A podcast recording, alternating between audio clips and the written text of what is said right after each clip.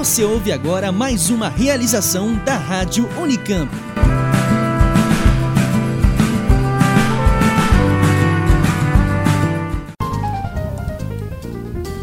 Olá, eu sou Sara Schmidt. Essa é a edição 34 do Oxigênio. Seja muito bem-vindo.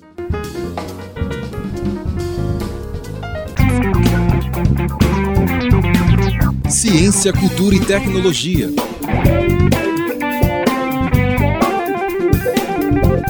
Começa agora Oxigênio, uma produção do LabJOR e da Web Rádio Unicamp.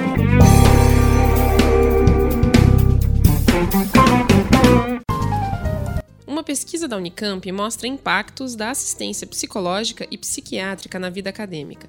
Alunos de graduação e pós-graduação que buscaram o serviço oferecido na universidade tiveram menores taxas de evasão quando comparado com outros estudantes. O estudo abrangeu um período de sete anos e mais de 1.200 alunos, e é um resultado da dissertação da médica psiquiátrica Cláudia Franulovic Campos. A coluna Alimentação e Saúde de hoje tem a participação do professor e pesquisador Jorge Berens, da Faculdade de Engenharia de Alimentos da Unicamp. Os comentários do professor são sobre a química relacionada aos alimentos. Esse papo sobre gostos, sabores e cheiros é de dar água na boca. Na seção Arquivo da Ciência, o assunto é a teoria da evolução. A gente vai fazer uma espécie de viagem no tempo. Pelo menos a gente pode imaginar isso. Vamos entender como as ideias de Charles Darwin eram debatidas e registradas em um jornal de São Paulo no final dos anos 1800. Hoje também tem a participação de mais um parceiro no Oxigênio, o Saúde Consciência, produzido pela Universidade Federal de Minas Gerais. Eles produziram uma série de matérias bem interessantes sobre os Objetivos de Desenvolvimento do Milênio. Você ainda vai poder se atualizar sobre avanços na pesquisa sobre Zika e o mosquito Aedes aegypti, e ainda fica por dentro dos resultados de um estudo sobre o uso de fertilizantes na América Latina. E tem mais, fique atento a dois eventos. Vem aí a Marcha pela Ciência com manifestações em diversos países, inclusive no Brasil, no dia 22 de abril. Também neste mês, entre os dias 25 e 26, acontece aqui na Unicamp o EDIC, encontro que debate a divulgação de ciência e cultura. Os detalhes estão no programa de hoje. Vem com a gente!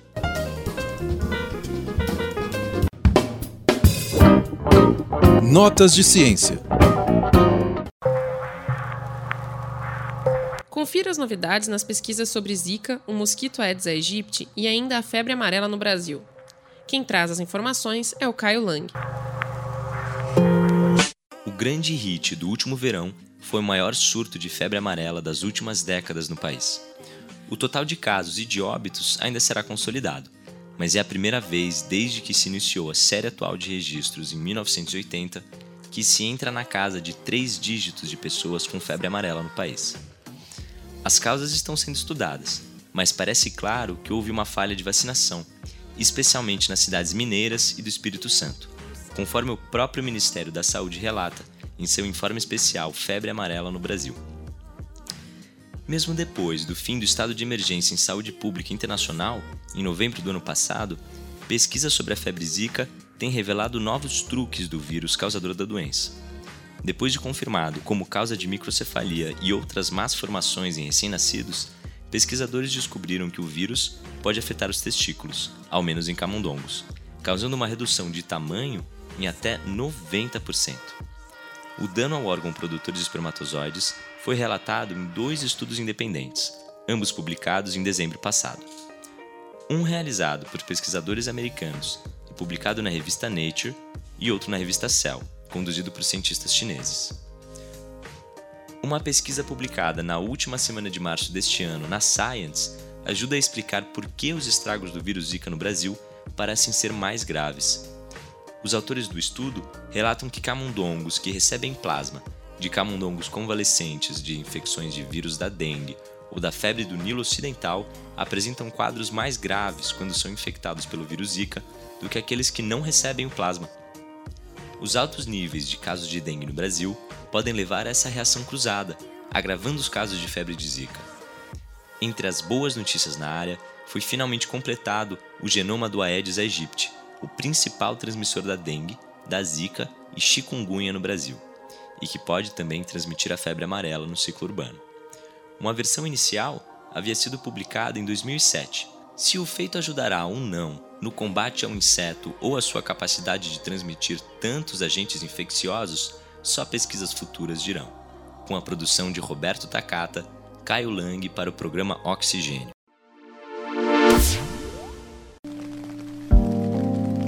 O uso de fertilizantes vem crescendo na América Latina com números expressivos, inclusive no Brasil. Caio Lang explica o que diz um estudo na área. O consumo de fertilizantes cresceu cerca de 27% na América Latina em 2012, quando comparado a 2006, sobretudo em países com menor área territorial. Esta é a conclusão de um artigo publicado na revista científica Bioagro. Os fertilizantes são produtos utilizados no solo para aumentar a produtividade das plantações. Diferentemente dos agrotóxicos, os fertilizantes são considerados, até pelo nome, produtos benéficos. No entanto, os autores do artigo, Giovanni Reis e Juliano Cortez, da Universidade do Rosário, na Colômbia, lembram que o aumento do consumo desses produtos pode causar efeitos colaterais importantes. Entre eles está o impacto nos corpos d'água e a diminuição da capacidade de recuperação do meio ambiente. A partir da análise do Anuário Estatístico da CEPAL, a Comissão Econômica para América Latina e Caribe, os autores avaliaram o uso de fertilizantes em 23 países da região. Dentre os países que diminuíram o consumo estão Chile, Honduras, Guianas, Trindade e Tobago e, em menor medida, a Costa Rica. Entre os que mais cresceram no consumo estão Belize, Uruguai, Panamá e Bolívia. Olhando os dados com mais atenção, no entanto, vemos a diferença extraordinária na quantidade de quilos por hectare em cada nação. Trindade e Tobago, por exemplo, apresentou queda de quase 40% no uso, mas em 2012 chegou a usar quase 287 quilos por hectare, sendo o país recordista entre os analisados. Enquanto isso, no Brasil, o uso em 2012 era de cerca de 46 quilos por hectare, um aumento superior a 40% em relação a 2006. Segundo os autores, o menor uso de fertilizantes por área nos países maiores poderia ser atribuído ao chamado modelo agrícola de fazenda latino-americana. Nessa prática, há grandes extensões de cultivos mecanizados, como café, cacau e pastagens. Em 2015, a FAO, Organização das Nações Unidas para Agricultura e Alimentação, anunciou que o uso de fertilizantes deve crescer 1,8% anualmente, até chegar a mais de 200 milhões de toneladas no ano que vem. Neste cenário, os países europeus deverão seguir a tendência oposta diminuindo o consumo em 50 mil toneladas. Já a América Latina deverá crescer a um ritmo acelerado de 3,3% ao ano. Acesse o link para o artigo completo no site do programa Oxigênio. Com a produção de Germana Barata, Caio Lang para o programa Oxigênio. Pauta principal.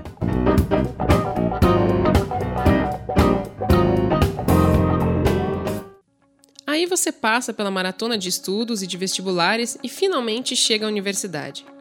A nova fase terá muitas oportunidades positivas e também várias dificuldades, inclusive emocionais.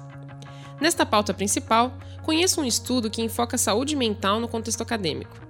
O trabalho realizado na Unicamp analisou características de estudantes que buscaram assistência psicológica e psiquiátrica no serviço especializado oferecido pela universidade. Com foco no período de 2004 2011, a pesquisa analisou o atendimento a mais de 1.200 alunos de graduação e pós-graduação.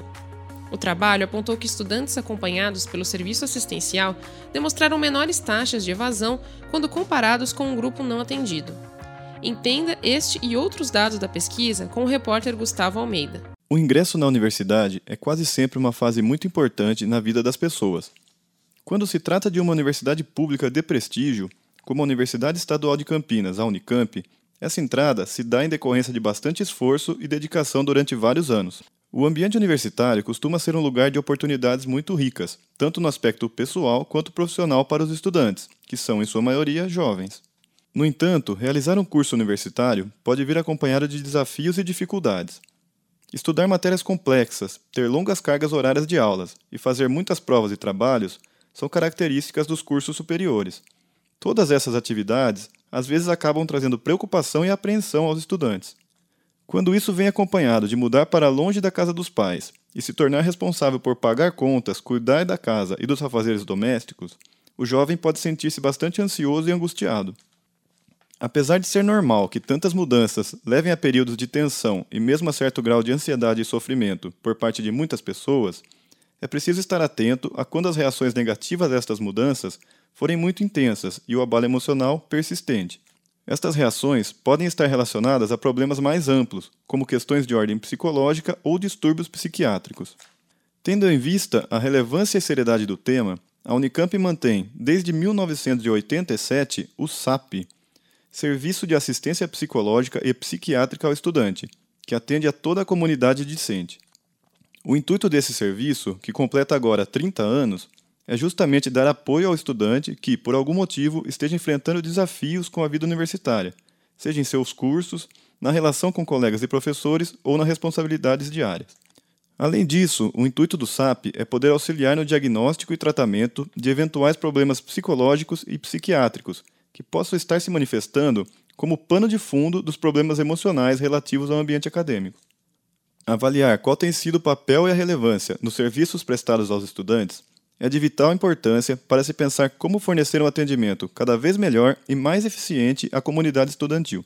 A médica psiquiatra Cláudia Franulovic Campos desenvolveu uma dissertação de mestrado que permite entender melhor quem são os estudantes que procuram auxílio e de que forma o acompanhamento oferecido pelo SAP tem se mostrado adequado no segmento de sua vida acadêmica. Eu acho que tem problemas emocionais em qualquer época da vida, né? E esse período da universidade é um período particularmente onde surgem vários problemas psiquiátricos, é, não só na universidade. Por um lado, estar na universidade tem fatores positivos, são pessoas que então têm condições intelectuais, passaram no vestibular, são pessoas que tiveram acesso ao estudo, mas também tem adaptação a uma nova vida, tem um ambiente diferente, fora de casa, para a grande maioria. Então você tem dificuldades de adaptação, assim como você também tem uma, algumas facilidades e possibilidades dessa, desse público. É, fora dele também é um período onde surgem muitos quadros psiquiátricos, né? Assim, boa parte dos quadros psiquiátricos surgem nos adultos jovens, ou na adolescência, ou no final da adolescência, ou dependendo do transtorno antes. De um modo geral, a gente espera uma adaptação rápida. Cláudia destaca que o SAP trabalha com uma procura espontânea. É geralmente o aluno que percebe que tem dificuldades e busca ajuda. O trabalho da psiquiatra foi orientada pela professora da Faculdade de Ciências Médicas da Unicamp, Clarissa de Rosa Almeida Dantas, e contou com a orientação da coordenadora do SAP, Tânia Freire de Mello. Nele, Campos traçou o perfil dos estudantes atendidos especificamente no serviço de psiquiatria do SAP, entre os anos de 2004 e 2011. A professora Clarissa Dantas explica como as adversidades normais do período estudantil são diferentes de casos diagnosticáveis de transtornos mentais. O que a gente considera muito é o grau de sofrimento e o impacto que isso traz na vida da pessoa. Sofrimento faz parte da vida, mas no sofrimento normal você espera que ele tenha um certo limite de tempo, né? a tendência é que ele vá melhorando, é, não tem um tempo certo, fixo, que seja igual para todas as pessoas, que seja padrão para todo mundo, mas você, quando a situação de sofrimento é de um sofrimento normal, você percebe com o passar do tempo uma melhora, uma atenuação. Quando isso não acontece, esse é um sinal de que alguma coisa pode estar errada ali. Outro parâmetro é o quanto que isso prejudica a vida da pessoa. Mesmo que a gente esteja muito triste por causa de um problema, por uma dificuldade, a nossa vida continua. Né? A gente consegue, mesmo triste, fazer uma série de coisas, né? se cuidar, cumprir com as nossas obrigações. Quando a pessoa perde a capacidade de fazer isso, isso também é um parâmetro de que aquele sofrimento, aquela dificuldade emocional está deixando de ser alguma coisa é, que faz parte da vida e, e adquirindo o aspecto de um, de um transtorno, de um problema maior. De acordo com os dados obtidos por Cláudia Campos, a partir da análise de prontuários de 1.237 alunos de graduação e pós-graduação, a grande maioria dos estudantes que chega até assistência psiquiátrica foi encaminhada pelo Serviço de Atendimento Psicológico do próprio SAP, ainda que essa não seja a única via. De todos os estudantes que buscaram auxílio no período avaliado, apenas 15% chegaram a ser atendidos na psiquiatria. Em 85% dos casos, portanto, o atendimento se resume ao psicoterápico. Vale lembrar que a maioria dos pacientes que se submete ao acompanhamento psiquiátrico realiza também o psicológico.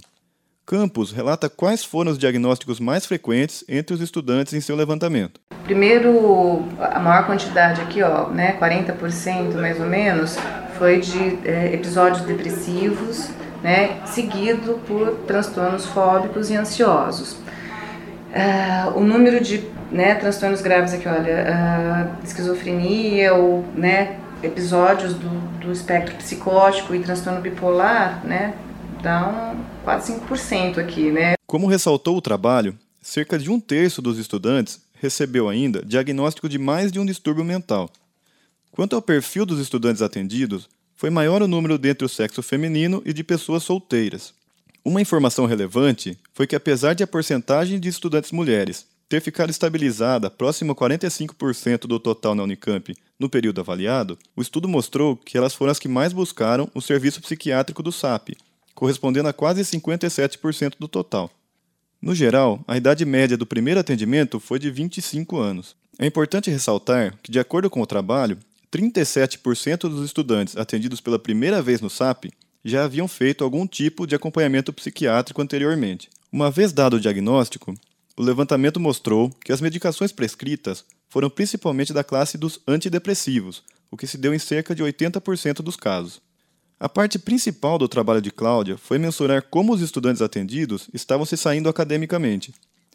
Para isso, foi realizada a comparação do desempenho acadêmico destes com o de colegas que não haviam passado por atendimento no SAP. A coordenadora do SAP, Tânia Mello, explica como isso se deu. Então a gente pensou em fazer uma comparação dos pacientes atendidos pela psiquiatria nesse período de tempo com um controle, né, que seriam alunos que supostamente não estariam sendo atendidos e, e com uma população uh, parecida. Então a gente tentou comparar cada aluno com um aluno da sua própria turma. Cláudia Campos comenta a metodologia utilizada e quais foram os resultados encontrados, levando-se em conta o coeficiente de rendimento acadêmico dos alunos, chamado de CR, tempo de conclusão do curso e taxas de evasão, na graduação e pós-graduação. Com relação né, ao rendimento, é, nós é, utilizamos na graduação e na pós-graduação, nós tentamos manter aproximadamente uma mesma proporção de gênero, né, porque tinham resultados diferentes no rendimento acadêmico por gênero, e nós pegamos mais ou menos, para cada aluno atendido no serviço, nós pegamos dois colegas de turma que entraram no mesmo período para comparação. E o resultado né, foi esse. Na graduação, nós utilizamos o CR, então teve uma diferença muito pequena no CR. Então, o CR do controle é levemente melhor né, do que o CR dos alunos atendidos, embora tenha sido uma diferença mínima. E é, na questão da evasão, a gente, né, na graduação aqui, olha, né, foi 10% menos evasão nos alunos atendidos no SAP do que nos alunos, é, do que nos colegas de turma usados para controle. Então, de um modo geral, eles tiveram um rendimento um pouquinho pior, né, uma demora um pouquinho maior para a conclusão do curso, mas tiveram bem menos evasão. Na pós-graduação, uh, onde a gente considera que os critérios de prazos são mais rigorosos do que na graduação, né, de um modo geral, eles são prazos mais apertados, são critérios mais rigorosos, a gente tem uh, rendimento semelhante, né, não teve grandes diferenças, também com uma evasão uh, menor do que no controle. As próprias pesquisadoras se disseram surpresas com o fato de a taxa de conclusão de curso ter sido maior dentro do grupo que estava fazendo acompanhamento psiquiátrico. Conforme afirmam, o resultado pode ser considerado muito positivo, pois concluir um curso de graduação representa um fator muito importante na vida destes alunos. Tânia Mello ressalta a autonomia que dispõe o SAP dentro da universidade, o que o torna um espaço de acolhimento livre de eventuais interferências burocráticas e institucionais, e menciona o esforço da equipe para fazer do serviço um real aliado, com quem os estudantes podem contar sempre que houver necessidade. Lembrando que uma coisa importante é que, é, é que a gente tenha um, um sigilo para os alunos, que isso está no nosso regimento e isso garante que, que, que ele possa procurar, como a vocação do serviço é assistencial, que ele possa procurar assistência sem isso estar tá atrelado com. com uh, muitas vezes alguns ficam pensando assim: ó, a gente vai, será que uh, essa informação poderia ser divulgada ou né, alguém vai saber. E o fato de ter uh, essa confidencialidade dá uma, uma, uma, uma segurança para eles de que eles vão ter essas, essas dificuldades acolhidas, mas de, um, né, de uma forma assistencial e não vinculada à questão acadêmica. Como avaliação final, as pesquisadoras ressaltam a relevância do trabalho no sentido de combater os estigmas relacionados aos transtornos mentais e ressaltar a importância que o SAP tem adquirido no ambiente universitário, o que, segundo afirma Clarissa Dantas, é um investimento que tem retorno em vários níveis para a universidade. Esse trabalho ele tem um, um tem alguma, algumas mensagens que são muito interessantes. Né? Uma delas é do, da efetividade de você ofertar tratamento e acompanhamento né, para essa população, né, em termos não só de redução do sofrimento e do impacto dessas dificuldades, desses problemas na vida das pessoas, mas também em termos de resultado acadêmico, né? Uhum. Então é um, ele é um investimento que compensa para a universidade, inclusive academicamente. Ele tem uma mensagem anti-estigma muito interessante, né? que é de mostrar que mesmo numa universidade com um alto grau de exigência e mesmo numa pós-graduação em que essa exigência, esse grau de expectativa em relação ao desempenho do aluno é maior ainda, né, com ajuda, com acompanhamento, mesmo pessoas passando por, por dificuldades mentais que chegam a ser um diagnóstico, né, conseguem corresponder a essas expectativas. Né. E por fim ele tem, tem essa mensagem do, quer dizer, do, do investimento que vale a pena e que é necessário. Né? Quer dizer, uh, não faz sentido é, acolher na universidade, entrar na universidade e não dar as condições de concluir o curso, de concluir a sua formação. Gustavo Almeida para o programa Oxigênio. Este é o momento em que a gente traz para você novidades de outros podcasts de ciência, parceiros do Oxigênio. A seguir, ouça a reportagem do programa Saúde e Consciência, produzido pela Faculdade de Medicina da Universidade Federal de Minas Gerais. Você vai ouvir a primeira de uma série de matérias sobre os Objetivos de Desenvolvimento do Milênio, os resultados e desafios que persistem. Nesta primeira matéria, do repórter Luiz Gustavo Fonseca, entenda a diminuição da miséria e da pobreza no Brasil. E ainda os riscos que se apresentam sob as condições políticas e econômicas do país. Acompanhe! Saúde e Consciência a informação a serviço da qualidade de vida.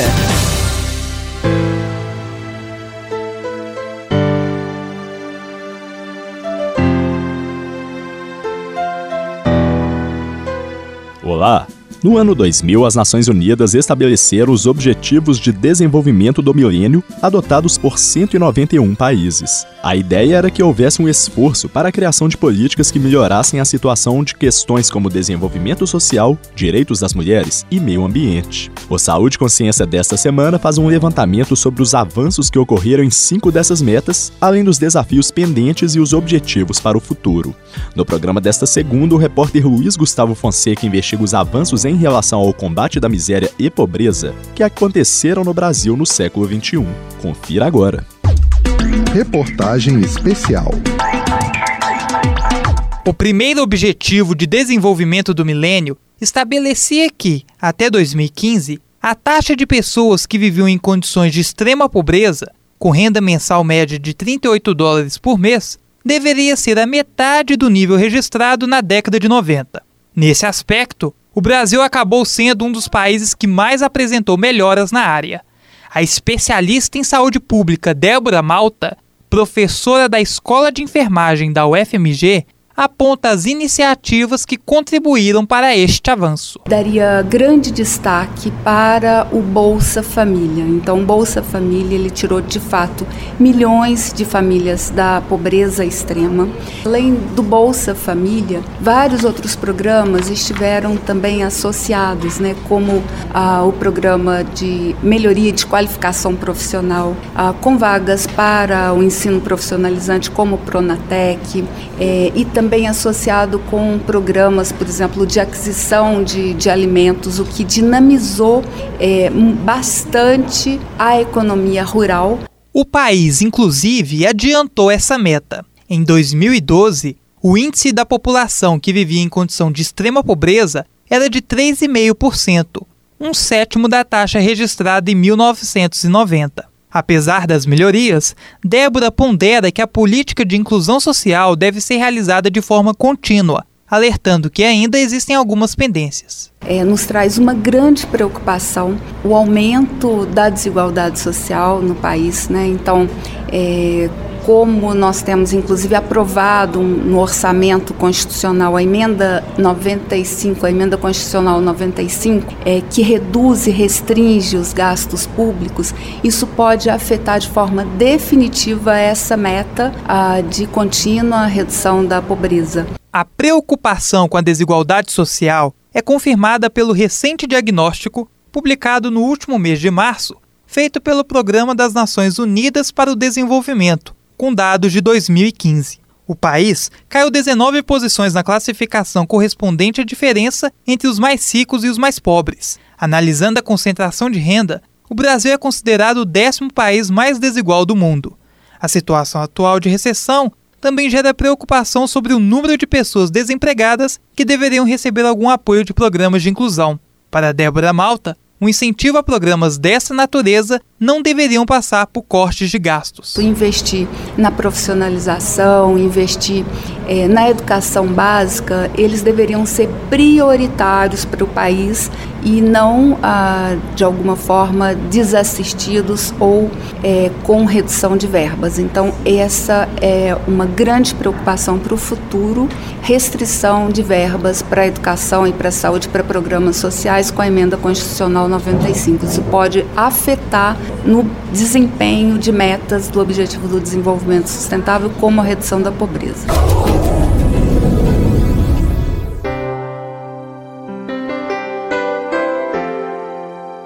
O Saúde Consciência também está no WhatsApp. Caso tenha interesse, envie uma mensagem para o número 031 985760326. No programa de amanhã, destaque para a mortalidade infantil e os avanços obtidos nesse combate. Com trabalhos técnicos de Tiago França, esta edição foi produzida por Luiz Gustavo Fonseca. Eu sou o Lucas Rodrigues. Saúde! Você ouviu Saúde e Consciência.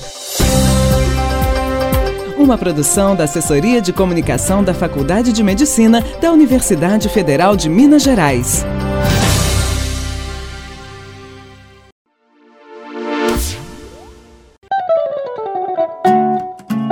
Você sabe a diferença entre gosto e sabor?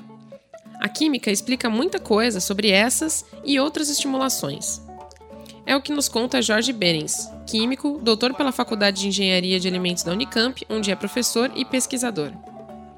O professor Jorge faz uma dobradinha com a professora Cíntia Betim, que você ouviu nos programas anteriores. Neste que é a coluna Alimentação e Saúde. Confira. Doce, ácido, amargo e salgado. Esses são os gostos básicos que você deve ter aprendido nas aulas do ensino fundamental. Mas você sabe por que percebemos gostos? O sentido do gosto ou gustação, assim como o olfato, depende da interação de substâncias químicas com sítios receptores presentes nas células sensoriais e específicos para diferentes tipos de moléculas. Os receptores sensoriais de gosto localizam-se, sobretudo, na língua e são organizados em arranjos de células chamados botões gustativos, que, por sua vez, localizam-se em estruturas conhecidas como papilas. A interação da espécie química estimula o sítio receptor e gera uma tensão elétrica propagada por uma via neuronal até uma região específica do cérebro. Ocorre, então, a percepção sensorial e o reconhecimento dessa tensão é qualificada como um gosto. A percepção gustativa teve um papel adaptativo na nossa evolução, permitindo o reconhecimento de nutrientes nas diversas fontes alimentares disponíveis, ou mesmo perigos ambientais. Os açúcares, fontes de energia, são constituintes de vários alimentos, assim como a lactose presente no leite materno, nosso primeiro alimento. O sódio, responsável pelo gosto salgado, constitui os ossos, está relacionado ao controle hídrico no organismo, é importante para o metabolismo e contração muscular. O próton, o H+, é a espécie relacionada ao gosto ácido, característico de frutas e vegetais ricos em vitamina C. O gosto amargo caracteriza uma vasta diversidade de substâncias, desde aminoácidos até substâncias psicoativas como a cafeína do café e do chá e a nicotina do tabaco, potencialmente tóxicas em altas doses. O quinto gosto básico foi incorporado nas últimas décadas e é descrito como umami, que em japonês significa saboroso, delicioso. O aminoácido L-glutamato é o seu principal representante e nosso primeiro contato com essa substância também é através do leite materno. Mas ele também está presente em peixes, crustáceos e carnes. Argumenta-se, portanto, que o umami sinaliza a presença de proteínas. Mais recentemente, em 2015, foi apresentado o óleo augustus como um possível sexto gosto relacionado à percepção de ácidos orgânicos, o que indicaria a percepção de gordura. Nosso outro sentido químico é o olfato, percebido pela interação de substâncias com receptores localizados nas células do epitélio olfatório, que recobre a cavidade nasal. Mais de 500 tipos de receptores celulares foram identificados e o odor característico de alguma coisa é resultado da estimulação simultânea de uma rede de receptores respondendo a muitas substâncias diferentes.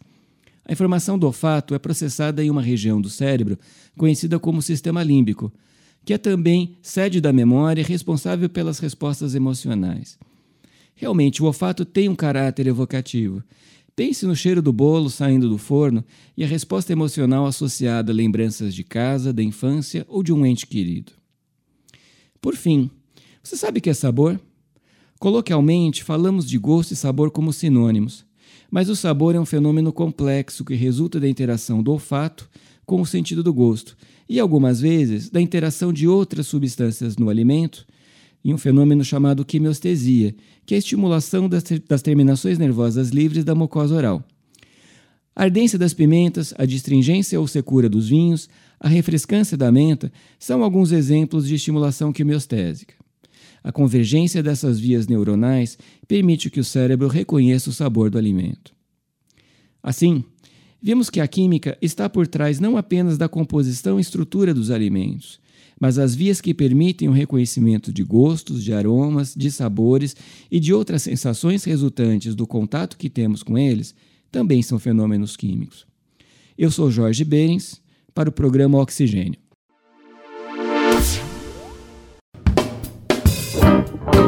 Arquivo da Ciência teoria da evolução tem 158 anos. Imagine os debates motivados pelas ideias de Charles Darwin naquela época. A seguir, a matéria da Simone Paloni traz uma análise das discussões que aconteceram aqui no Brasil. O estudo de doutorado de Danilo Brancalhão Berbel, da Universidade Federal de São Carlos, analisou registros entre os anos de 1875 e 1886 no jornal A Província de São Paulo, precursor do Estado de São Paulo. O trabalho mostra o perfil dos participantes dos debates, como cada trabalho defendeu suas ideias e também o posicionamento do jornal. Trata-se de uma controvérsia científica das mais interessantes. A imprensa foi um dos espaços para o debate entre homens de ciência e de outras esferas de poder, defendendo seus pontos de vista. Controvérsias fazem parte da história da ciência e, por sua relevância, acabam sendo tema de pesquisas em várias áreas do conhecimento. O jornalista Danilo Brancalhão Berbel resolveu estudar uma dessas polêmicas, sobre a teoria da evolução, analisando um jornal brasileiro do século XIX. O veículo em questão era A Província de São Paulo, precursor do jornal O Estado de São Paulo. O período estudado foi desde a criação do jornal, em 1875, até o ano de 1886. Na época, a ciência e a tecnologia já despontavam no Brasil para desenvolver as bases culturais, educacionais e científicas do país. E também já existiam outros jornais em circulação, como Gazeta do Rio de Janeiro, que estava a serviço da coroa portuguesa, e o Correio Brasiliense, que reivindicavam o Império Brasileiro independente de Portugal. Entre 1840 e 1889, durante o segundo reinado de Pedro II, a economia estava em ascensão. A monarquia continuava centralizadora e era acompanhada de perto pela Igreja. Na imprensa, até o ano de 1860, predominava o discurso conservador, mas novas ideias surgiam, defendendo a liberdade, a diversidade religiosa, a abolição da escravatura e a instauração da República. Além das notícias sobre política e economia, questões relacionadas a comércio, agricultura, emprego e também ciência e tecnologia começavam a encontrar espaço nos veículos. E no jornal A Província de São Paulo, analisado na pesquisa, os temas começavam a aparecer em seções distintas, como a seção científica, onde eram publicadas as novidades sobre ciência. Ao examinar todas as edições do jornal, Berbel identificou 39 textos que discutiam um tema em ascensão, a teoria da evolução. Em cada ano, o tema foi tratado através de abordagens diferentes e carregando disputas explícitas em algumas passagens e controvérsias menos evidentes em outras. Os autores dos artigos eram, em sua maioria, homens ligados à ciência e representavam famílias abastadas, influentes social, política e economicamente no eixo Rio-São Paulo. O próprio jornal A Província tomou partido na discussão e demonstrou uma linha editorial favorável à teoria da evolução, em diversas ocasiões. Mesmo sem explicitar isso em um artigo, os editores favoreceram o darwinismo através da seleção de textos para traduções que serviam para contextualizar e agregar argumentos à controvérsia. O material encontrado na pesquisa foi analisado pelo jornalista pelos anos de publicação dos textos. Em 1875, por exemplo, foram três séries de textos. A primeira apresentou a teoria darwinista através de palestras que tinham sido ministradas por Augusto César de Miranda Azevedo no Rio de Janeiro e reproduzidas do Jornal do Comércio. A segunda foi a tradução de textos de Girard Reale, que mostra que a linguística e o evolucionismo, também chamado de transformismo, se justificam e comprovam um ao outro cientificamente. E a terceira, com cinco textos traduzidos, que tinham o objetivo de resenhar o livro de Oscar Schmidt, um pesquisador de linha evolucionista. Com isso, o jornal valorizou a teoria da evolução, diminuindo os posicionamentos religiosos contrários. Em 1879, foram quatro publicações isoladas que trataram do evolucionismo, sendo uma tradução de texto de Paul Topinar, que aborda o transformismo do ponto de vista de Ernest Haeckel, biólogo que ajudou a popularizar o trabalho de Darwin. A segunda constrói argumentação contrária aos opositores do darwinismo. Outros dois textos, do português Ramalho Ortigão, analisam a falta de desenvolvimento do português utilizando conceitos do darwinismo para justificar o atraso. Ele critica também a religião pela estagnação do processo evolutivo de sua nação. Até esse ano de 1879, a maior parte dos textos é favorável à teoria evolucionista e de forma explícita. Já em 1880, há duas séries de textos que discordam do transformismo. De um lado, o médico Luiz Pereira Barreto trata do positivismo em artigos publicados no jornal A Província. Nesse momento, Barreto critica o evolucionismo por falta de provas experimentais e observacionais. De outro lado, um pesquisador anônimo repreende o posicionamento de, de Barreto, defendendo a teoria da descendência. São nove textos destes dois autores argumentando a respeito do positivismo e do evolucionismo. No ano seguinte, o jornal publicou três artigos traduzidos de Schmidt para afirmar o darwinismo como teoria verdadeira e comprovável dentro do método científico. Em 1886, último ano analisado, há três séries que somam 12 textos.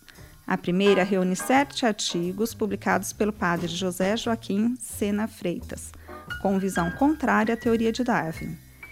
Ele se baseia em conceitos bíblicos e comparações anatômicas entre espécies, em particular entre o homem e o macaco.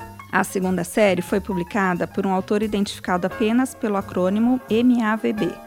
São dois textos que contra-argumentam as posições do padre, defendendo a teoria da evolução. A terceira e última série reúne três artigos de Ernest Haeckel, é, traduzidos por encomenda do jornal e que discute as objeções e defende a teoria de Darwin.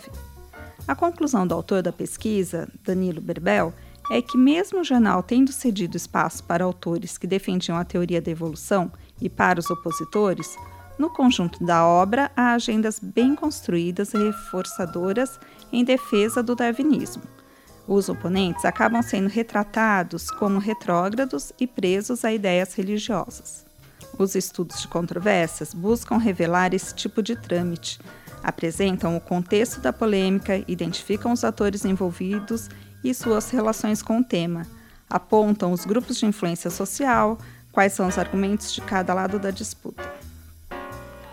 Os estudos de controvérsias buscam revelar esse tipo de trâmite, apresentam o contexto da polêmica, identificam os atores envolvidos e suas relações com o tema, apontam os grupos de influência social e quais são os argumentos de cada lado da disputa.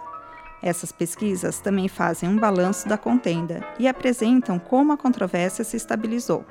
Alguns temas, embora estabilizados, continuam suscitando disputa ao longo dos anos. Aliás, esse é o caso do evolucionismo, que ainda hoje é contestado por alguns grupos, principalmente religiosos. Essa pesquisa faz parte da tese defendida pelo jornalista Danilo Berbel em fevereiro, no programa de pós-graduação em Ciência, Tecnologia e Sociedade da Universidade Federal de São Carlos. O trabalho estará disponível no banco de teses da universidade a partir de 17 de abril, no endereço repositório.ufscar.br. Simone Paloni para o programa Oxigênio.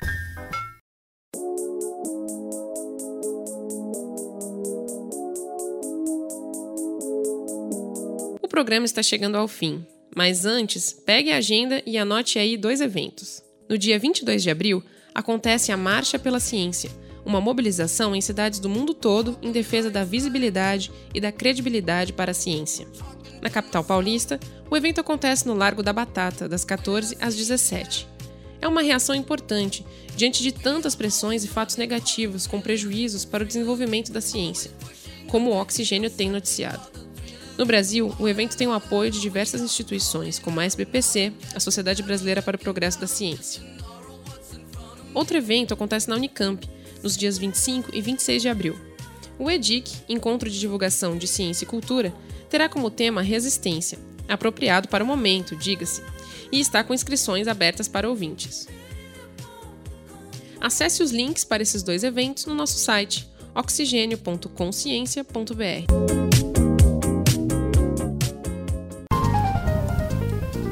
A gente fica por aqui, pelo menos por hoje. Nós agradecemos muito todo o apoio das pessoas que nos acompanham. A gente observa que tem gente ouvindo o oxigênio em todas as regiões do Brasil e também fora do país. Pois é, foi muito bacana receber o primeiro comentário internacional do nosso site, da Maria Fátima Costa, produtora de um programa de divulgação científica em Moçambique. Ela disse que procurava rádios de divulgação científica e acabou encontrando o oxigênio. Então vá lá você também. Deixe uma sugestão de tema para o próximo programa e conte o que você achou desta edição. Assine o Oxigênio no seu aplicativo de podcasts. Siga e curta a gente no Facebook e no Twitter. Tchau!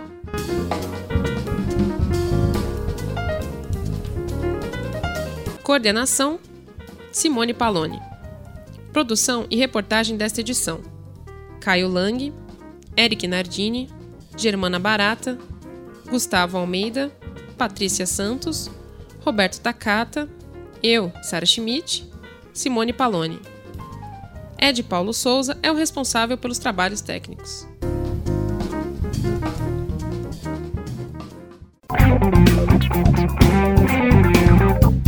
Termina agora o programa Oxigênio, uma produção da equipe do Laboratório de Estudos Avançados em Jornalismo da Unicamp.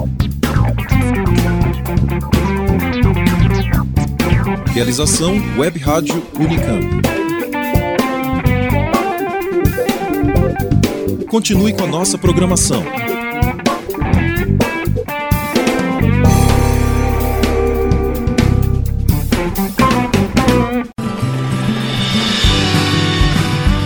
Rádio Unicamp. Música e informação para o seu dia a dia.